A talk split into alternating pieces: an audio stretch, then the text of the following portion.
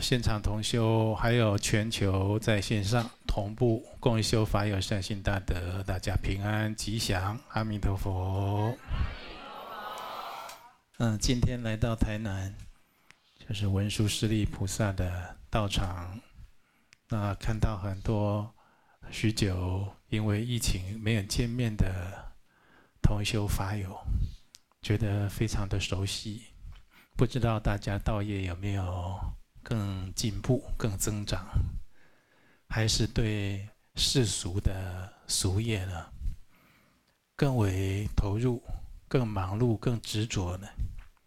今天一开始要回答大家问题以前呢，要跟大家探讨，就是说，我们生在这个地球上，这个娑婆世界呢，它是苦乐参半。比较好修行啊。如果投胎是资粮福德不足一点，投到下三道，就是去了鬼道，或者是畜生道，乃至地狱道受苦啊，那就很难修行，根本没办法修，只能等圣者或者善心人士啊。来救度。那如果福德比较大，投胎到天道或者修罗道，那因为在天道啊，福乐甚大，也不会想要修行。所以现在我们在人道，可以说是在六道轮回的旅程里面黄金时间。现在是正要修行的时候，如果你是一个会打算的人，这正是在你生命旅程中要好好加把劲的时候啊。我们在佛陀住世的时候啊，舍卫城有一对夫妻，那这个典故出自《分别功德论》。那这对夫妻啊。两个人都信佛，都恭敬三宝。那这个做妻子的呢，命短一点，就比较早走了。但是因为他生前尽信佛法，做了一些功德善事，他一舍报以后，善行所感呢，他就投生到刀利天做天女了。做天女很庄严呢。你看，我们很多的天界的景象、唐卡啦、典籍啦，都有记载，乃至于我们献八供的时候，都要观想天女拖着供物去献供，对不对？那这个天女很庄严，就很美，就思维呀，哎呀，我长这么美，世间人谁以后能当我的丈夫啊？你看，这个天女投胎到天上。这欲界了，欲望是没断的，还在想做人家的太太，还要找丈夫呢。所以没有摆脱欲望，他就开始忙了，对不对？当心里升起这样一个念想，人就开始忙了，人就不会安定。所以他就用天眼开始看，谁是我老公啊？谁以后当我老公啊？谁是我丈夫啊？就这样看看看看。看到她，看到她上一辈子的老公，那她不是先走吗？她老公还没走，她老公后来出家了，出家了做一个老和尚，嗯，整天在寺庙里扫落叶。你说出家怎么做老和尚，整天还要扫落叶？出家叫别人扫落叶，那就没出家。出家什么事都要活在当下。都要亲力亲为，你吃饭上厕所都自己来，为什么扫落叶倒垃圾要别人来呢？是不是？你在扫落叶的时候，在倒垃圾的时候，做做很多的这个劳力事的时候，你自己呀、就有很多的体悟。然后她看到她的这个丈夫，好变成老和尚了。就觉得嗯，我要鼓励鼓励她。有一天，这个天女就下来，站在她的丈夫面前，现出前世的面貌，再现出天身。哦，这个老和尚哪经得起这种场面呢？非常震撼。哦，一下子，诶，这不是我太太吗？哇，你已经是天人了，天天人了，天上会自然放光，有天光啊，还有异香哦，身上还有自然的这种坠饰，这种花朵啦等等的，哦，所以啊，他太太就是说，就是说你呀，好好修，修了，你以后到天上，我们就可以再续情缘。重做夫妻了，我、哦、这个老和尚想，是我的夫人已经到天人去，哦，这么美丽，这么庄严。这一下，我每天扫落叶、诵经拜佛，已经快要没有动力了。有一个新的动力，哦，就好好的修，每天发心精进。对，已经就是天亮了才起，现在天没有亮就起来。哦，做做早课、礼佛、哦，精行禅修，哦，这这非常的精进。修着修着的，哎，就修过头了，功德太大。哦，他的这个做天女的这太太啊，紧张了，就下来叫他：“哎呀，你已经修的比我高了，我已经不能当你老婆了。”对 不对？对对，这个他他太太失望的回去。哦，后来这比丘听他听他的前妻这么说，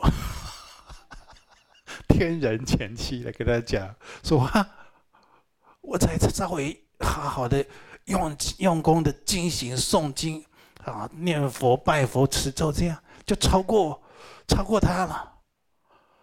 有这等好事，我再精进，我再加一把劲，到到时候啊，可能就不是一个漂亮的天女在等我了。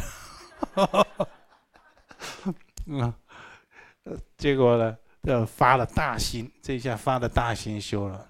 人一发了大心修啊，修到实相了以后，很多的妄妄想啊，它自然会消灭。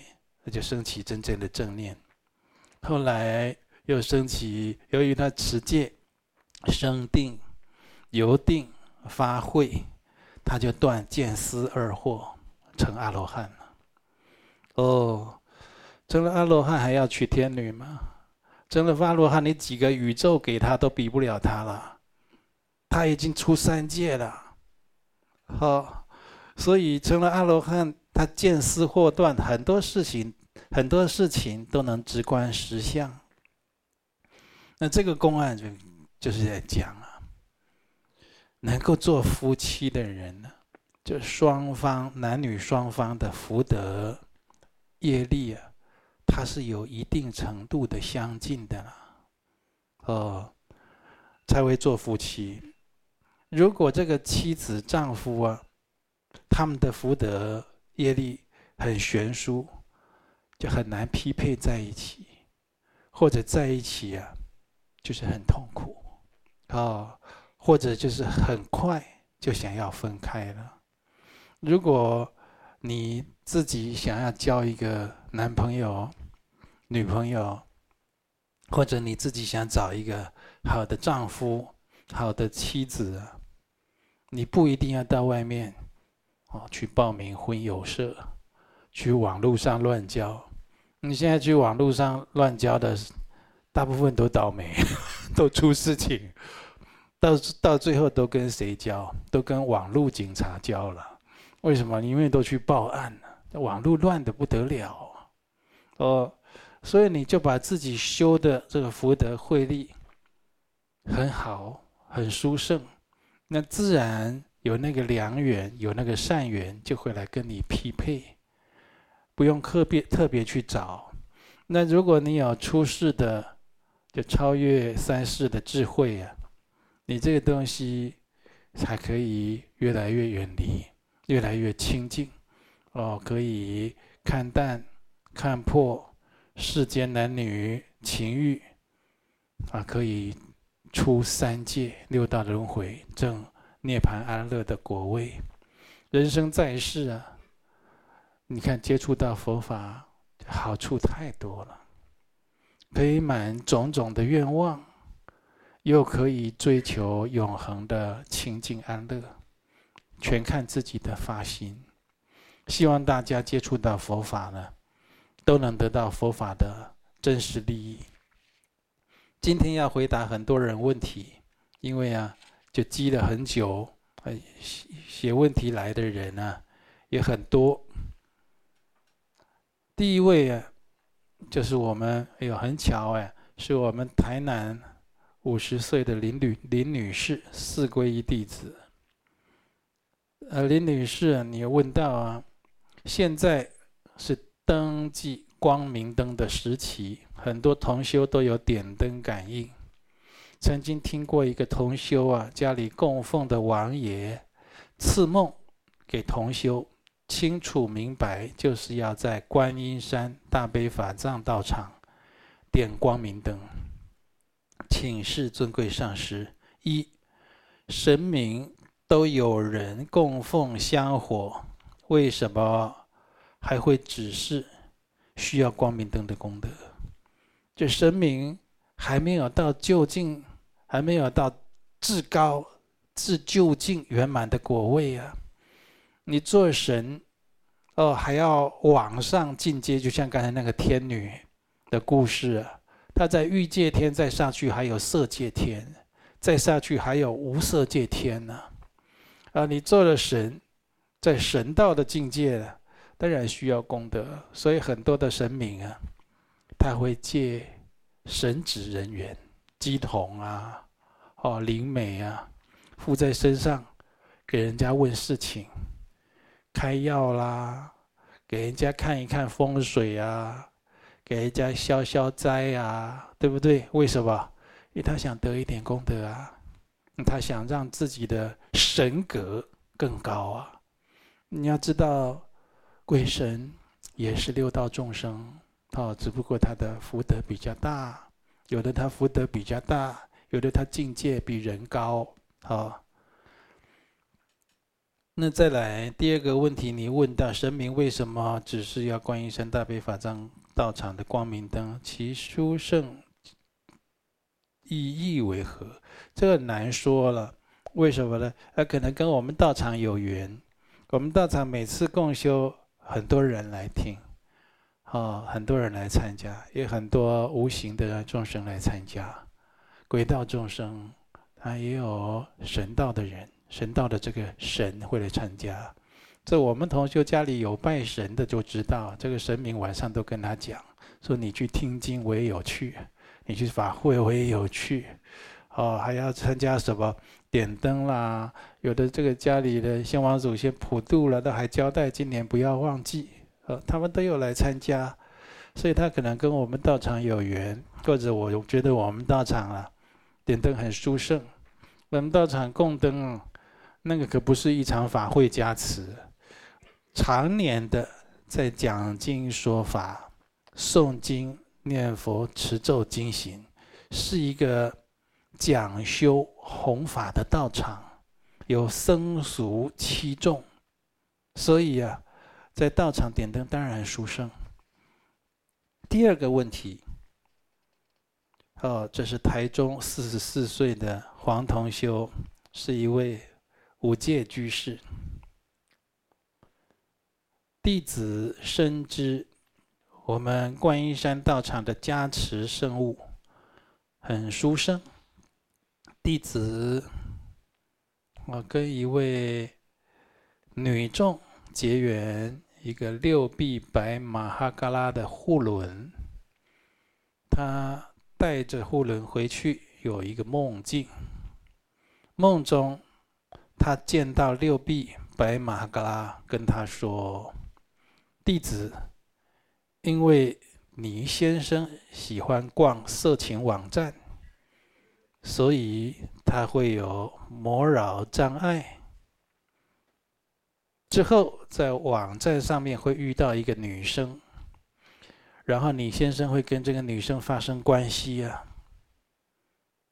哦，这个这位太太啊的先生啊，就很错愕啊。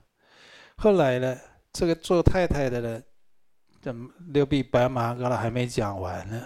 哦，因为他这个段落我这念的不是很顺。六臂白马嘎拉继续开示，就是说后来发现了太太呀，坚决要跟先生分开。但是啊，先生希望求得原谅。那这位女众呢，依然坚决要分开。从此，这个先生也没有来道场学佛修行。梦境结束了啊，之后又出现一个梦哦，梦境还没结束，之后又出现一个镜像，是。弟子就是我们的同修，骑机车带他的太太来道场共修，然后呢，告诉他道场会保护着我们。这个梦很真实。结果现实生活中呢，做太太的就去告诉他先生这个梦，而且就开始追问先生是不是真的这样。结果先生的手机上面真的有色情应招妹的 APP。哦，这先生就吓一跳了。先生就当他的面讲啊，这个梦可不可以不要发生啊？就在他太太面前把手机的色情 APP 啊全部删除。嗯，还有一点小智慧，知道护法在警惕，还会立刻删除。这不吉祥的东西不要在手机里，会倒霉的，家庭会破的，人会没有福报的。啊、你后面还有一个问题，请示上师，为什么六臂白马嘎拉会特别给予这样的教示？就这对夫妻跟我们道场也是有缘、有善根的。你要有人有一点福气，有一点善根，才能得蒙神圣的救护啊！那白马嘎拉是大护法呀，呃，我们几乎每个道场都有供奉。哦，他当然，你就带着他护轮，他当然就开始检视你家里问题。以前还有这个，我们有一个同修嫁到一个医生家里去，哦，然后呢，当晚六臂白马哈格拉就给他示，就在梦境里就跟他说：“你的床铺底下有一个行李箱，里面有符咒，赶快拿出来丢掉。”他起床拿出来，真的有哎，不知道谁给他放的，快拿出去丢掉。怪不得他们夫妻天天吵架，啊！所以如果六臂白马嘎拉给你这样的指指指示啊，你就不要再去犯。第二呢，两夫妻啊，要常常来学佛，听闻佛法，将来有缘家里可以供奉六臂白马嘎拉啊，这是非常有福报的啊。好，再来第三个问题。台北三重李居士，三十八岁，感谢观音山成立网络会员中心，加入会员免费有三场殊胜入会祈福法会。这是我们这样的，就是。有这样的规划的同修啊，他有这样的善意，希望来跟观音山结缘，能得到祈福消灾除障了，啊，到如果你是因为这三场法会来参加也很好啊，如果不是也没关系的，啊，这一切都很随缘自在。那你讲到弟子有邀约亲友加入观音山会员。缘众对于会员中心的功能，可以及时查询、护持记录，觉得很实用。因为很方便查询，这半年来做了多少布施。那《了凡四训》他有讲到，如果做了一件善事，这个心就一直牢记在这件善事上面。虽然一生都很勤勉做善事，但是也只不过算是半善，就善事的一半，半善，不是满善的。的弟子担心缘众使用护持记录查询的动机，会让善行功德没这么圆满。请示尊贵上师，弟子要怎么样跟缘众加以说明？像你这样就可以跟他说明。有这样的护持查询记录啊，第一个表示我们观音山道场啊，它是很公正、很如法的，在收受、接受十方善信的护持捐款，你随时都可以查你已经捐了、做了哪些功德善事，这是供查核来用的啊。第二点，有的时候。去查自己做了哪些功德善事，有哪些捐款，有哪些善款，它不一定会造成执着，有的时候是借以来衡量、评估我的修行有没有进步，我的洗舍心有没有增上的。呃，我自己就有过，我自己就有过。啊，你看我。我到现在多年来，我都养成每个月会固定或者会随喜做各项慈善功德的习惯，到现在都没停。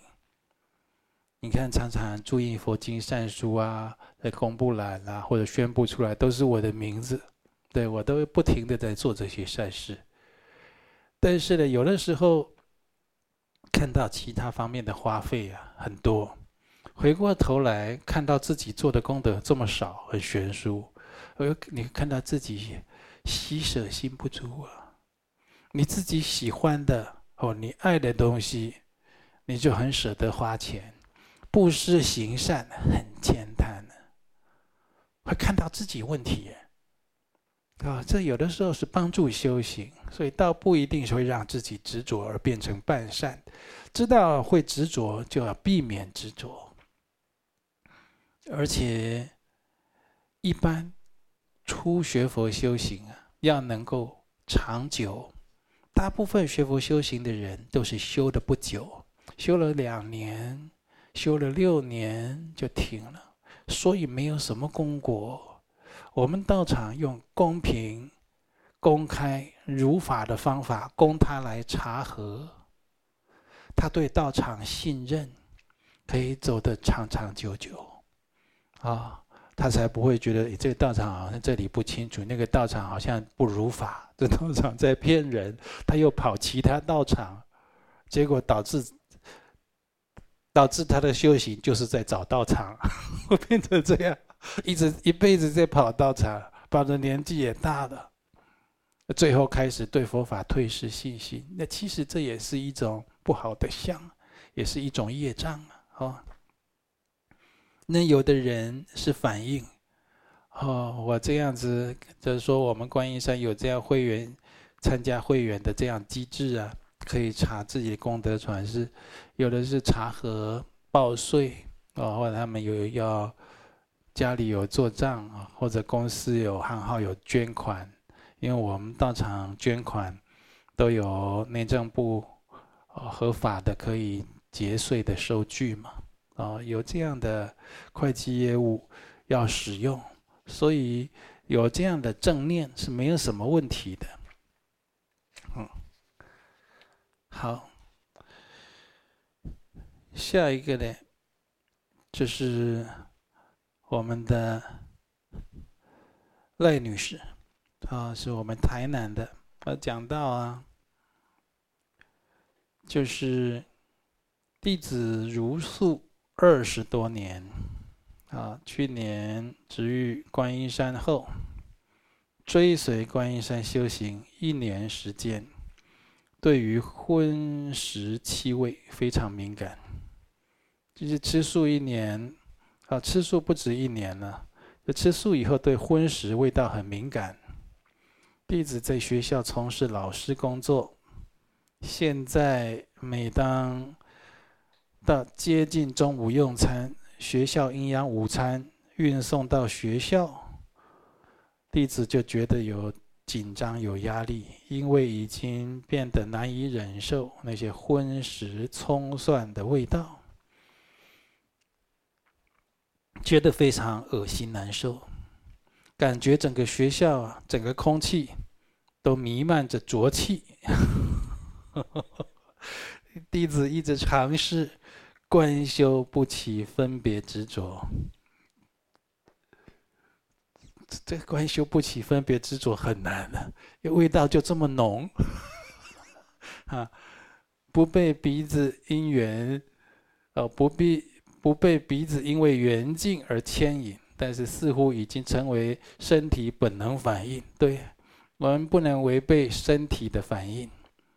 这就香，闻到香的就香的，闻到不好闻的就是不好闻的，对不对？闻到这这很难很难硬凹的，呃，有的时候很难说服自己。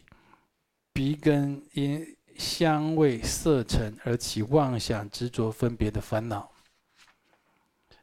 因为无法停止呼吸，就会勉强忍耐。当下因气味而起厌烦心念，此时弟子会尝试稳住心念持咒，也偷偷的点香分散气味。这个就很冒险，为什么呢？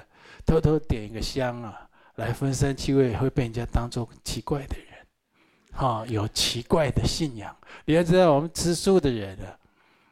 闻荤的很敏感，没吃素的人或没有拜拜、没有点一下，他闻到香味也很敏感。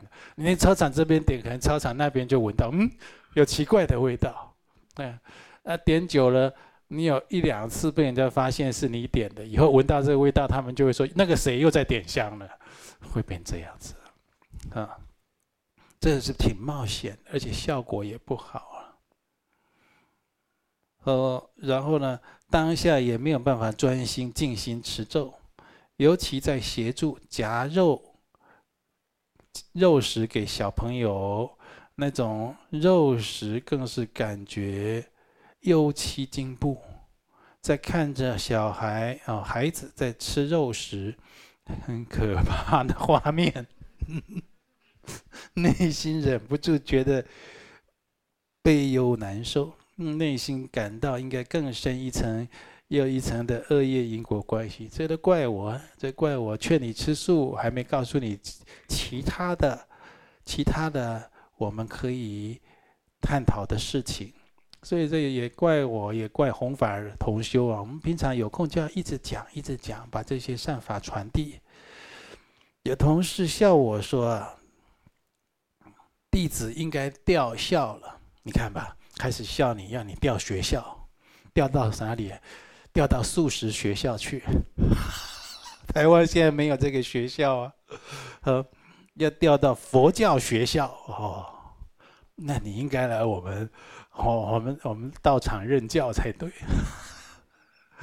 我们也疑惑，一年前我都还能接受，为何现在变得无法接受？呃，弟子在观音山的聚力感应。确实是感悟犹如重生，往昔怎么能与那些颠倒是非缘境如此无感共处？现在已经无法和和婚时的朋友同一餐厅共餐，亲朋好友在和我谈话，他们也感觉有压力。我，因为他们如果有吃葱蒜啊酒。就算隔着口罩，弟子也会退避三舍。看来你要去山上住了。啊，还有同事会特地去刷完牙再跟我谈话，因为我刚才在房间里就看到你们帮我准备漱口药水了。但其实弟子还是觉得臭气难忍。今年佛陀天降日，随随道场同修一起到菜市场邀约素食，就觉得那短短几个钟头，弟子头昏脑胀，污浊气味让身心感觉不清净又疲惫，非常非常想逃离。某次在道场，隔壁传来煎鱼的味道，这些好像都冲着你来了哈。嗯，是，呃，师弟看师兄好像都没感觉，弟子觉得臭气冲天，一刻也待不住。问师兄有没有闻到什么？师兄很轻松回答：“已经习惯了。”啊，是弟子对外境承受力太薄弱吗？因为在修行道路上，越趋向清净，就越彰显与外界隔阂。啊，这让弟子想起弟子曾经。开始修行过程中，远离不吉祥的缘境，要趋向清净境地。在这这样污浊恶世环境，应该如何避开自己对外境的哦这些承受力？因为对气味敏感，哦弟子都会尽量避开。身为老师，看到所爱的学生吃着荤食，弟子除了怀着无比悲心，为学生不断祝祈福祝愿，弟子还能怎么观修帮助学生呢？好。好，我后面就不念完了哈。这个吃素的人闻到味道，要换一个角度。就像之前有同学说，他家是养鹅的，成千上万只的鹅，有养鱼温的，那是不是要改行？如果你有顺缘。可以改行，我改了行以后，真的比较好修行，那就顺这个缘改吧，那是好事。如果改不了行了，家里这个产业你又没办法做主，你换个心念，我要来，我要来照顾这些鹅，照顾这些鱼，就这些鹅，让我养，它可以被我念佛祝福回向。他可以听我持咒，他吃的饲料、喝的水，那鱼温里的水啊，都有大杯水。换成他们让别人饲养，不如让我养。啊，虽然他们以后可能被卖掉、被宰杀，但是呢，生命的过程、生命的洪流之中，与我有缘这一段，我在我的本位做好我的角色，我尽可能的利益他们。就是这样。如果你是一个厨师，你是要切鱼，要切这个鸡肉，切这个鸭肉，当然你尽量避免去杀。有些没办法，他说我的工作就是屠夫，就是屠杀。那这时候啊，你如果能念佛，让佛法跟着你这位屠夫，状况又不同。你在杀的时候啊，希望啊，你带着慈悲心祝福他，希望你不要让他特别痛苦。至少你都要被杀，至少你被我杀的时候，我让你痛苦降到最低，而且希望啊，我们都结下佛缘，这样来做。听起来很严肃，又是屠夫，又是杀的，对不对？回到学校的便当位，有没有变得很轻松？呵，这就简单了嘛。就是闻到这个味道，我是一个素食者，他可以想到很多事。嗯，劝大家吃素、舒适环保的工作还没圆满，还要努力。大家还要努力，他可以提醒你这个事情。第二呢，这些学子，你在帮他们夹肉。被你夹到的肉，都有佛法的加持和祝福，跟刚才做屠夫的、做养殖的一样。你就想我现在的职位，我的职位啊，不可以让人家跟我格格不入，因为我要做一个好老师。人家都知道我是佛教居士，我要给人随和的形象。哦，所以人家身上有体味哦。吃那个葱蒜，你看我吃素，我吃素大概三十年了，所以你的那种感觉我大概也会有的，对不对？就不要在你脸上表现出来给人家看到，反而你人你都能够欢喜的跟他们哦和和相处，这个叫包容。你去看受力、包容、包容力要变强。有一天他们敏感一点，会发现到啊他们的不周到。那如果你嫌恶他，被他们看到，会没有人跟你在一起。为什么？你看，我们如果持戒，那有的人他学戒，他去学戒，看那个戒袍上面有那个好几条线，又有莲花的，要不要？哦，都说到菩萨戒的，哦，他有好几十条戒律在身上。那出家人有数百条戒律在身上。如果一个持戒的只会用戒律来鄙视或者检验别人，没办法度众。为什么？你的清净是你自认为你比别人。可能干净，可能好一点，可能罪业轻一点，有一点不同，跟这个人不同，你跟他比出来的；跟那个人不同，跟他比出来的。反过来讲，就是说你你不清净哦，你比较差哦，你糟糕哦，对不对？我 OK 哦，才会这样，没有人跟你在一起。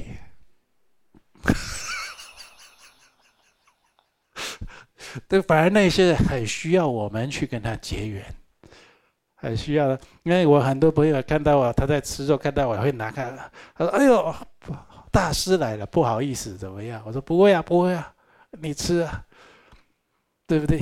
改天我再请你。”他在吃那个是牛排，我说：“改天我请请你吃素牛排，味道一样，半夜不会来掐你脖子。”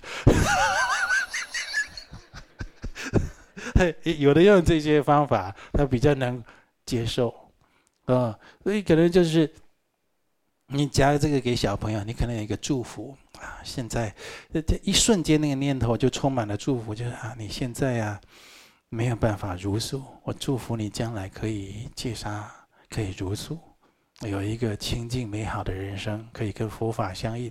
在帮他夹的这两秒钟，你就有一个念头给他。这些小孩子越吃越健康，他会自然会不想去接受荤食，不自然会远离这些杀业。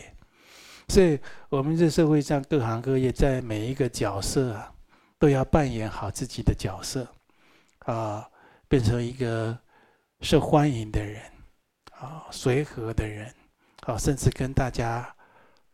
融为打成一片，融为一体。这种打成一片、融为一体，不是糊里糊涂，是因为我要度你，我要找机会跟你讲佛法，所以我必须跟你可能有共餐，可能共事，可能一起常常喝咖啡、喝饮料，可能讲话聊天的机会。我这些机会没了，佛法传递就少了，就是这样。所以受戒，我们看很多的大师。他身上有很严格的金刚三昧耶戒，所以他显现出来就是不拘谨，很随和，因为他与无上的真理是相应的。那他显现给凡夫众生的是那么样的轻松自然自在。啊，希望我们越学佛法就是越快乐，那周围接触到我们的人呢，也能越欢喜。简单回答这样，哈。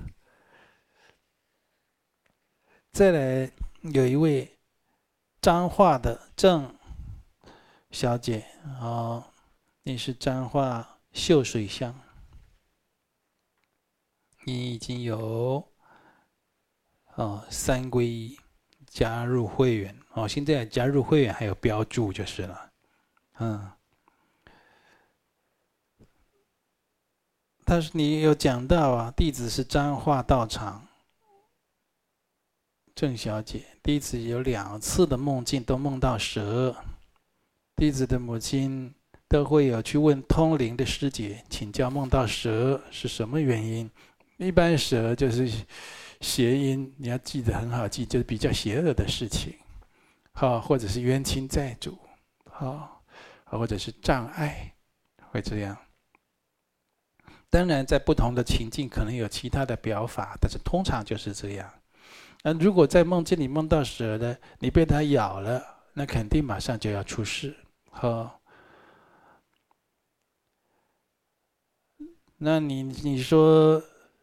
弟子先生家里附近有很多蛇，啊，而且很多牛舍报以后，其实啊灵都没有走，还在饲养牛的牧场啊，其实小孩都是处在惊恐状态，这些没处理好啊，会影响家庭工作。哦，你是说通灵师姐讲的啦？啊？你说弟子夫家附近很多蛇是事实。这一两年家里养牛，工作也有很多问题。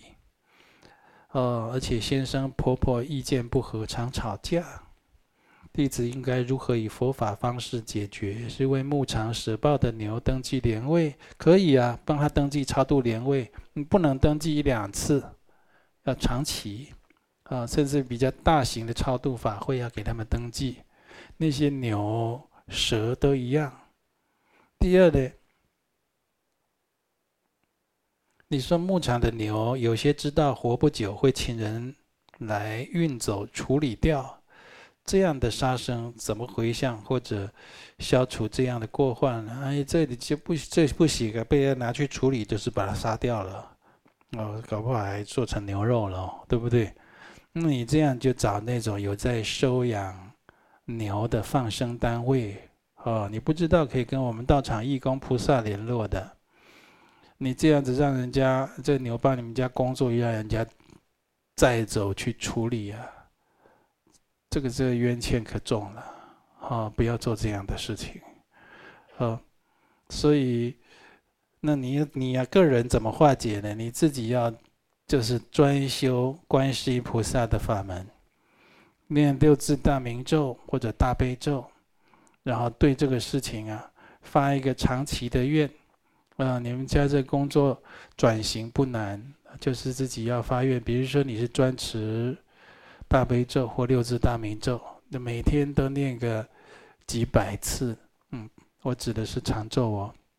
几百次，那短咒你可以念几千次、上万次都可以，来回向家里这个跟哦，这里有很多引起很多的纷争，或者也觉得有很多不清净的行业呢，它能够早日转型啊。刚才我也举过例子，在你还没转型的时候，你也不必显得太难过。你们家里是有一些祖先的问题。